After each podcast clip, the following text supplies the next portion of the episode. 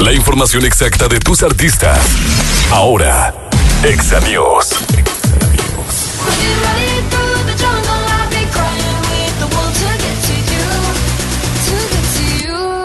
Selena Gómez reapareció en Instagram luego de una gran espera por su rehabilitación.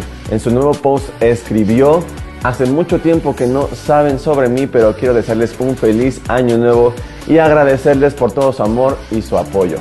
Sus fans han dejado ver toda la alegría que les da verla de regreso.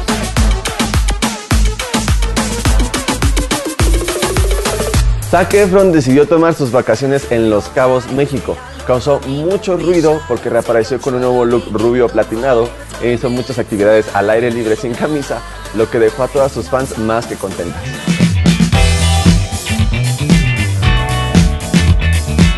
Chris Pratt le propuso matrimonio a Catherine Schwarzenegger, hija de Terminator, y ella dijo que sí. La propuesta decidió anunciarla en Instagram con una foto de ellos juntos y en el post ella le escribió, mi dulce Catherine, estoy tan contento de que hayas dicho que sí.